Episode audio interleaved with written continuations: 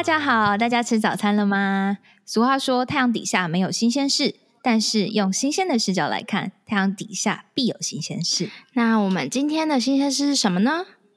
今天这个其实不算很新鲜的新鲜事，但对深陷其中的人来说，倒还是蛮新鲜的啦。上次我在那个论坛上面看到有一个女生，她说他在交友软体上遇到一个 IT man 还是啥，然后对他嘘寒问暖，然后那个时候他刚失恋，就也很稳定的跟这个男的聊天。有一次，这个男的就问这个女生可以帮他一个忙吗？嗯，然后女生那个时候刚好没有事情，她手上闲，就照那个男生说的话去做，然后就被骗了十万元。你知道这个我们俗称叫什么吗？就是骗子啊！对啊，我们今天要聊的就是爱情的骗子。我是燕燕，我是阿丽莎，一起听台湾吧！Yeah，Let's Taiwan。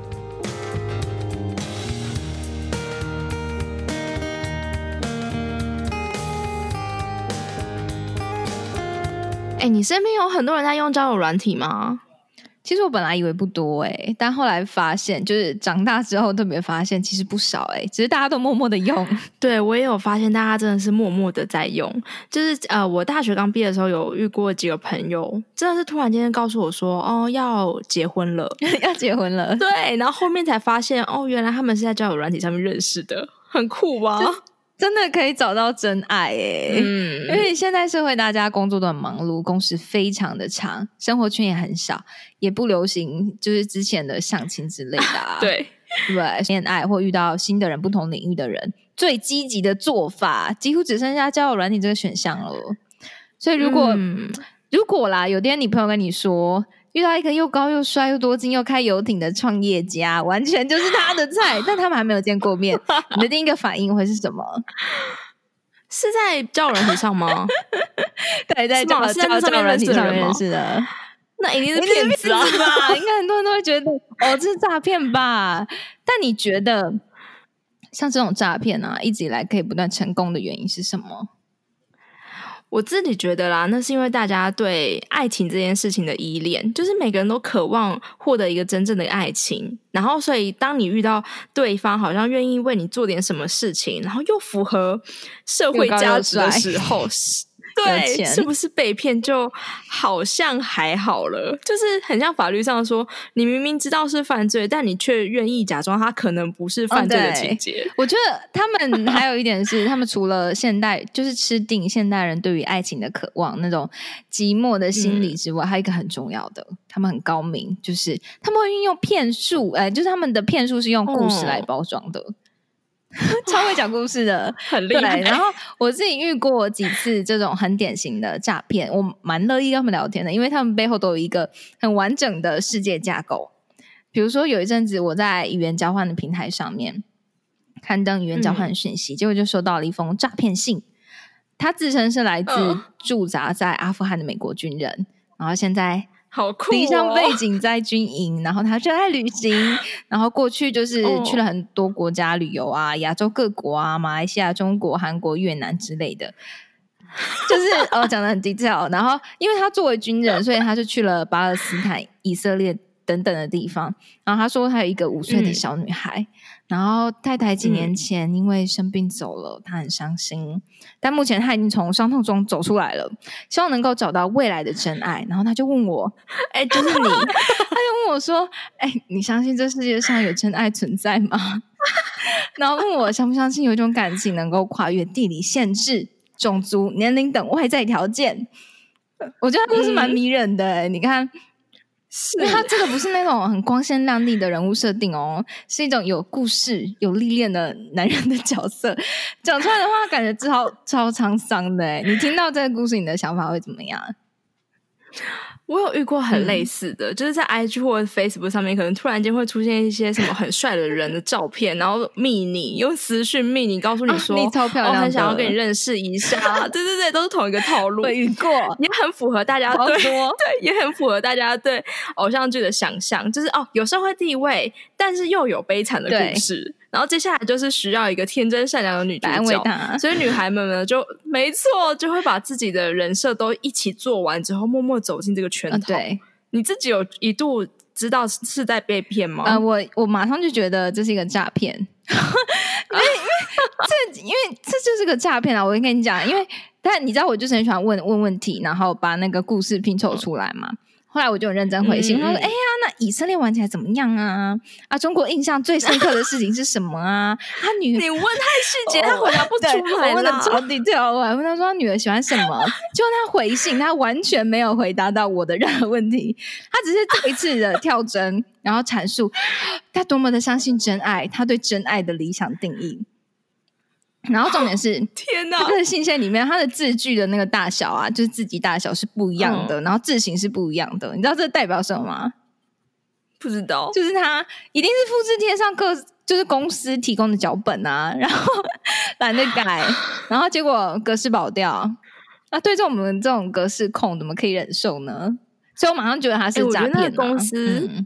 那公司一定要很厉害，对，就那诈骗公司就是很像三立长寿剧的那个编剧们，对，就是 编剧们要完全可以胜任所有的剧情的脚本走向，对。然后像是这种莫名其妙去思考他们的工作模式，对我这种就是打乱他们的工作模式，他们就没有办法接下去了，所以我就没有被骗到。嗯嗯嗯。然后我就呃上网研究一下交友软体上面一般的套路是什么。简单来说，就是就美人计啊，或美男计啊，放张帅帅美美的大头贴，然后对你异常殷勤关心啊，嘘寒问暖，下班了没？或是那种恶心一点啊，我想你了什么之类的，随便讲。然后接着就会问你，哎，我们公司刚好在团购，不要团，你要不要一起去团购？要不要一起研究投资？或者会说自己是做金融的，然后有一些人脉，然后一步步的引荐人脉给你，然后就慢慢的把你拉进那个局里面，骗你把钱投进去他们开设的账号里面。就这些真的是爱情的骗子，那些爱情也骗住了。对啊，就是你到底怎么会以为你自己在交友软体上面可以遇到一个什么华尔街金童啊，然后还是什么阿富汗的一些军人啊什么的？但有可能他们他们怎么有空啊？对，然后我觉得利用感情去骗财骗色啊，真的是有一点坏，但是它又超级有用哎，因为人就是很渴望呃渴望爱，渴望认同，希望被喜欢，所以这个套路它从古时候早就开始。疯狂的被使用了，但到现在还是没有被用烂哦。我 来和大家，你可以分享一下有哪些个古代的爱情骗局。不过我自己觉得很不方便的是，就是中西方流传下来的爱情骗术啊，为什么都是女生啊？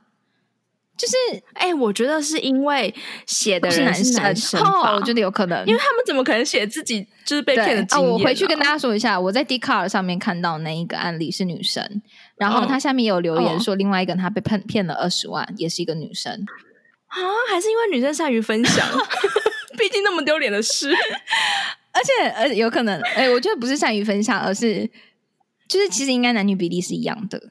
那只不过因为在古古古代的时候，那个话语权比较多是掌握在男生手上，所以中国最主要的就五大美人计，大家应该都很熟悉，就是主要让君主废寝忘食，忘记国家大事。然后比如说色诱吴王夫差的西施，被送给董卓的貂蝉，出塞和亲的王昭君，周幽王的褒姒，这都大家很熟悉的套路啦。基本上就是送上一个哦超级大美女，然后借以达到政治目的。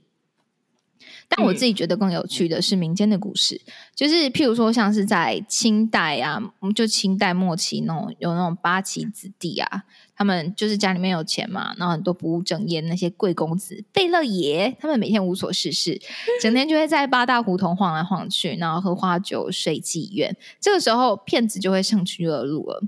这种骗子啊，他们是高级的骗子，他们有读过书，应该也是说呃不一定有读很多的书，但是他们会比较。高的修养和学识，琴棋书画都略懂略懂，然后还会吟诗填词。我还可以跟你聊聊哦，国家大事、世界局势，但是时不时就会做出一种哦，不得已流落到烟花柳巷的那种哀苦的状态。贝勒爷就喜欢这种，会问说：“姑娘为何长吁短叹呢？”白话文就是：“哎，叹啥气呢，美人？”然后这个时候，美人就要讲故事了。他说：“哦，也有所不知，小女本某地人士，只因家道中落，才流落至此，成了风尘之人。阿贝勒爷他就钱多啊，然后同情心泛滥，然后有有了表现机会，就会问说：“那我赎了你怎么样？”当然，这个时候不能马上说好，一定要欲拒还迎嘛，就会说：“哦，岂敢岂敢，小女子乃卑微之人之类的。”贝勒也就会更加心软的，觉得哦，他一定要帮这个忙，所以做非常诚实的盘算，就说：“哦，姑娘真的是自谦了，只是呃，姑娘呢，你可能不能进我的正宅，因为它里面可能有老婆，所以她只能在京郊购置一间房屋，那 姑娘只能做偏房。”然后就这样想嘛。那呃，骗子呢，因为他这样子，他都帮他规划那么完善了。那骗子就会很心甘情愿，应该说声泪俱下的跪下，然后说：“哦，这样子小女子甘愿给爷当牛做马之类的。”然后你是古装剧看很多，很多啊，小时候就是看古装剧长大的啊。然后这个时候贝勒爷就会说：“ 哦，快起来，我现在这里有五百两银票，拿去赎身吧。”然后姑娘就接过银票，然后拿了这个钱，一溜烟就跑跑了出来。她守候在外面的丈夫啊，可能就会赶快帮她换衣化妆，两个人连夜逃出京城。等到天亮的时候，贝勒爷可能见那个姑娘还没有回来，才会发现哦，不对劲了，被骗了。然后这是一般常见的套路，就是古装版的爱情片子。嗯，我觉得从古至今就是最大的相同点，就是没有人可以躲过爱情这真这条很曲折的路。就是只要谈到爱情，就是很难少了什么渣男或者渣女的故事，真的一定要有的。然后 我觉得应该是，嗯，希望爱与被爱是人的共同需求。不过在这里要提醒大家，诈骗案件在台湾是非告诉乃论哦。意思就是，只要有诈骗案发生，无无论如何，就是你想要保护那个可能骗了你的人，还是怎么样之类的，不行，司法都会介入。然后就算是被骗，然后去当车手、提供户头之类的行为，你就算说你是被骗的，多数情况下也都很容易被冠上帮助诈欺的罪名，所以大家一定要小心。真的不会有一个人莫名其妙的要你付出，也不会有一个人莫名其妙的为你付出。拜托大家搞清楚这状况，这个世界是很现实的。那后来对啊，然后后来我就去问了一个有在使用交友软体的朋友，我觉得他用一个非常健康的心态在使用交友软体耶。你要不要分享一下？就是你你刚才不是说你有很多朋友他们都是用交友软体然后结婚吗？你有没有分享一下他们使用交友软体的，有点像心理状态？哎，我自己是真的觉得是态度的问题。就是我有两群很极端的朋友群，就是我有蛮多朋友是大家所在大家所谓的约炮软体上面交到男朋友或者是女朋友，然后最后还结婚的。但是有另外一群啊，是用过数百个交友软体哦，真的你随便讲一个，他都可以告诉你说，哦，那个操作模式就是怎样又怎样啊，然后上面的人素质好或不好啊。可是他们就是渣男渣女，碰到一个又一个，就是定不下来。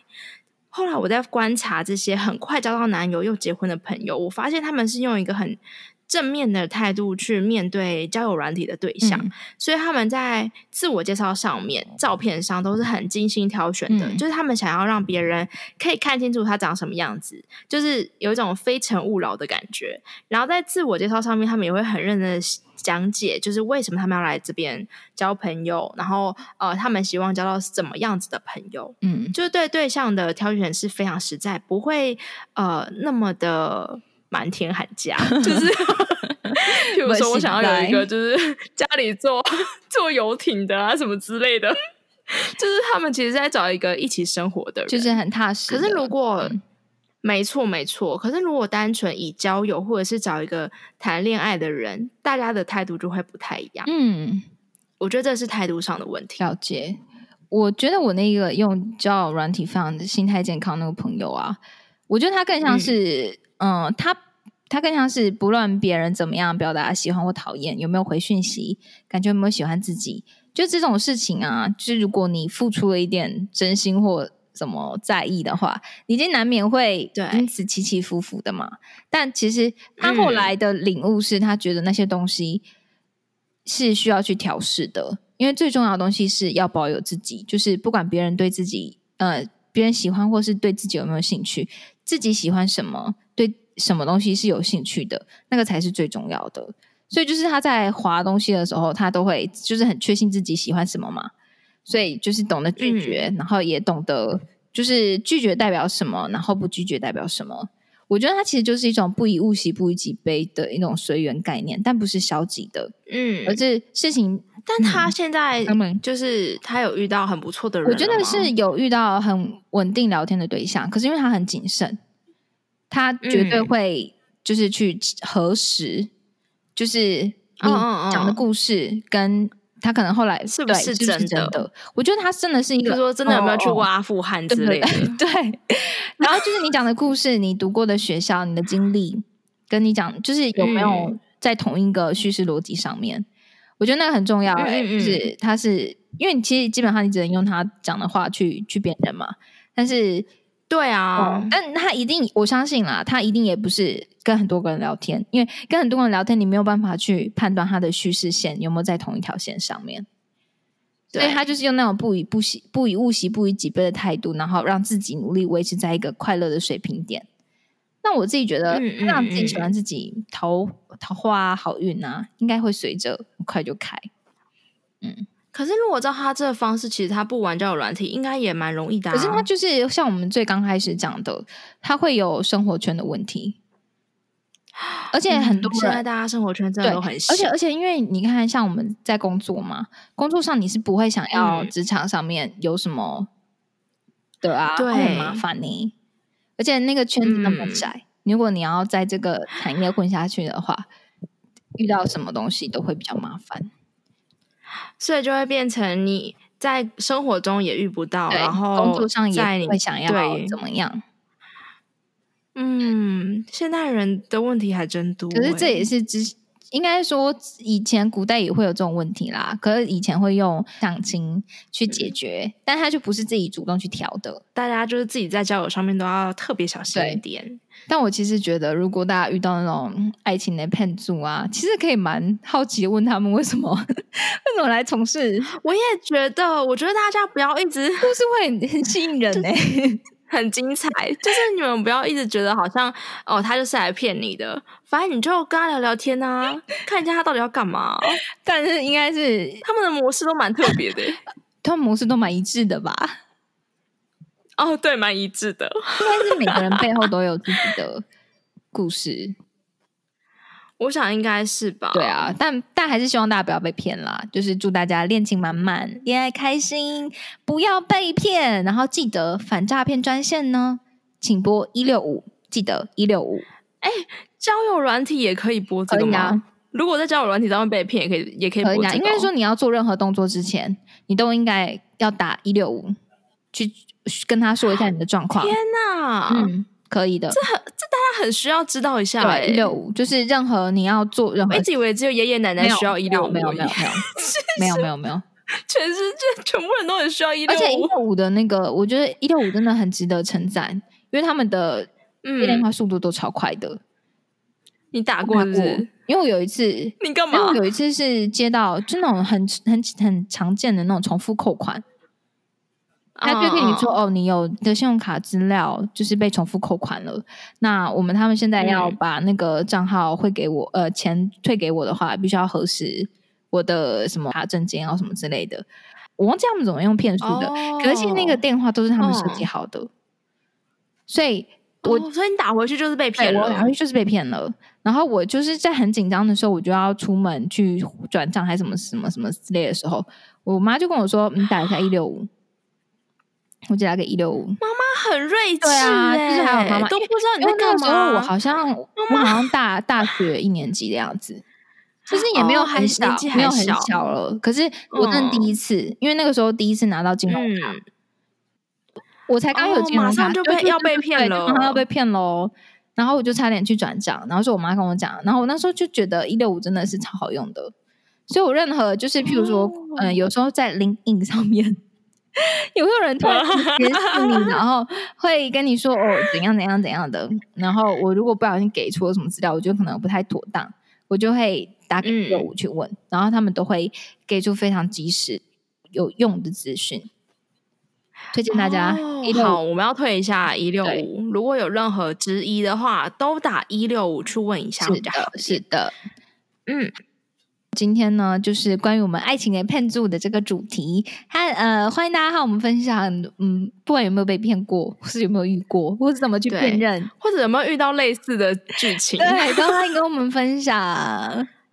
好，然后另外呢，我们节目接下来会固定在每周二跟四呢的八点零八分八秒播出，所以我们下次见，下次见喽，拜拜拜。